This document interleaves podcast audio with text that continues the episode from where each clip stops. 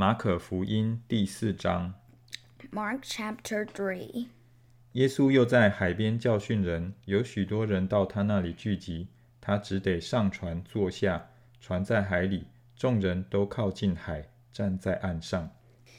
Again, Jesus began to teach by the lake. The crowd that gathered around him was so large that he got into a boat and sat in it out on the lake, while all the people were along the shore uh, at the water's edge. 耶稣就用比喻教训他们许多道理，在教训之间对他们说： He taught them many things by parables. In his teaching, said, 你们听啊，有一个撒种的出去撒种，Listen, a farmer went out to sow his seed.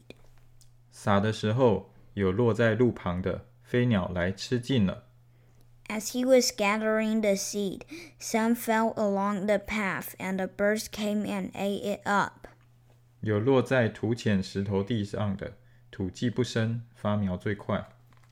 Some fell on rocky places, where it did not have much soil. It sprang up quickly because the soil was shallow. 日头出来一晒，因为没有根，就枯干了。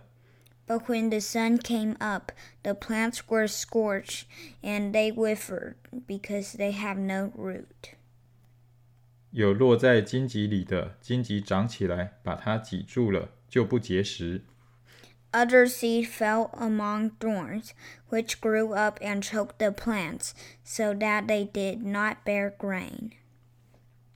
又有落在好土里的，就发生长大，结实有三十倍的，有六十倍的，有一百倍的。 Still other seed fell on good soil. It came up, grew, and produced a crop, some multiplying thirty, some sixty, some a hundred times. 又说有耳可听的，就应当听。 Then Jesus said, Whoever has ears to hear, let them hear. 无人的时候，跟随耶稣的人和十二个门徒问他这比喻的意思。 When he was alone, the twelve and the others around him asked him about his parables. 耶稣对他们说：“神国的奥秘只叫你们知道， 若是对外人讲，凡事就用比喻。He told them, The secret of the kingdom of God has been given to you, but to those on the outside, everything is said in parables. 叫他们看是看见，却不晓得；听是听见，却不明白。恐怕他们回转过来，就得赦免。So that they may be ever seeing but never perceiving, and ever hearing but never understanding, otherwise they might turn and be forgiven. 又对他们说：“你们不明白这比喻吗？这样怎能明白一切的比喻呢？ Then Jesus said to them, Don't you understand this parable? How then will you understand any parable? 撒种之人所撒的就是道。 The farmer sells the word. 那撒在路旁的，就是人听了道，撒旦立刻来，把撒在他心里的道夺了去。 Some people are like seed along the path, where the word is sown. As soon as they hear it, Satan comes and takes away the word that was sown in them. 那撒在石头地上的，就是人听了道，立刻欢喜领受。 Others, like seed sown on rocky places, hear the word and at once receive it with joy. 但他心里没有根，不过是暂时的，及至未到遭了患难或是受了逼迫，立刻就跌倒了。 But since they have no root, they last only a short time. When trouble or persecutions come because of the word, they quickly fall away. 还有那撒在荆棘里的，就是人听了道， Still others, like seed sown among thorns, hear the word. 后来有世上的思虑、钱财的迷惑和别样的私欲进来，把道挤住了，就不能结实。 But the worries of this life, the deceitfulness of wealth, and the desires for other things come and choke the word, making it unfruitful.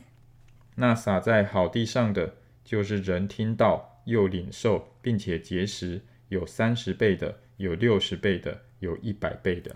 Others, like seed sown on good soil, hear the word, accept it, produce a crop, some thirty, some sixty, some a hundred times that was sown. 耶稣又对他们说：“人拿灯来，岂是要放在斗底下、床底下，不放在灯台上吗？He said to them, Do you bring in a lamp to put it under a bowl or a bed? Instead, don't you put it on its stand? 因为隐藏的事没有不显出来的，隐瞒的事没有不露出来的。 For whatever is hidden is meant to be disclosed, and whatever is concealed is meant to be brought out in the open. 有耳可听的，就应当听。 If anyone has ears to hear, let them hear. 又说：你们所听的要留心，你们用什么量器量给人，也必用什么量器量给你们，并且要多给你们。 Consider carefully what you hear, he continued. With the measure you use it, it will be measured to you and even more. 因为有的还要给他，没有的 连他所有的也要夺去。Whoever has will be given more. Whoever does not have, even what they have will be taken from them. 又说：神的国如同人把种撒在地上，He also said, This is what the kingdom of God is like. A man scatters seed on the ground. 黑夜睡觉，白日起来，这种就发芽见长。那人却不晓得如何这样。 Night and day, whether he sleeps or get up, the seed sprouts and grows, though he does not know how. 地生五谷是出于自然的，先发苗，后长穗，再后穗上结成饱满的籽粒。 All by itself the soil produces grain. First the stalk, then the head, then the full kernel in the head. 谷既熟了，就用镰刀去割，因为收成的时候到了。 As soon as the grain is ripe, he puts the sickle to it because the harvest has come. 又说：神的国，我们可用什么比较呢？可用什么比喻表明呢？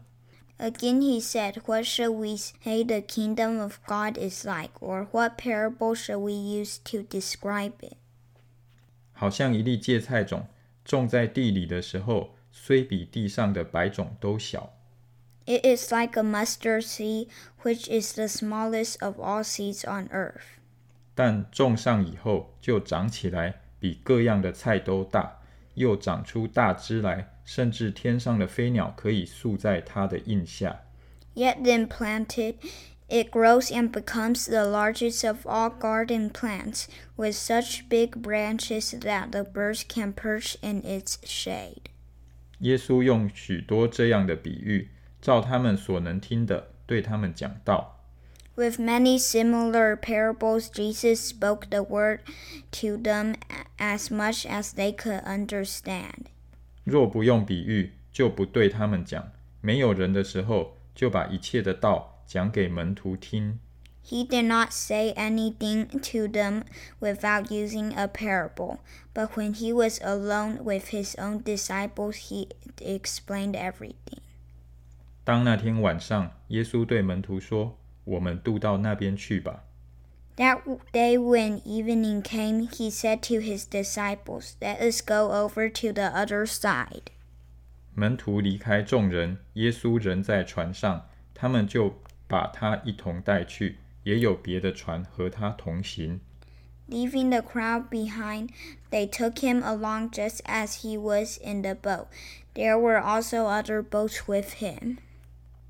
忽然起了暴风，波浪打入船内，甚至船要满了水。A furious squall came up, and the waves broke over the boat so that it was nearly swamped.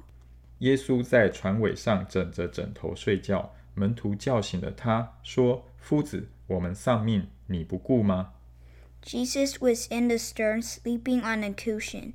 The disciples woke him and said to him, Teacher, don't you care if we drown? 耶稣醒了，斥责风，向海说：“住了吧，静了吧。”风就止住，大大的平静了。He got up, rebuked the wind, and said to the waves, Quiet, be still. Then the wind died down, and it was completely calm. 耶稣对他们说：“为什么胆怯？你们还没有信心吗？” He said to his disciples, Why are you so afraid? Do you still have no faith? 他们就大大的惧怕，彼此说：“这到底是谁？连风和海也听从他了。” ” They were terrified and asked each other, Who is this? Even the wind and the waves obey him.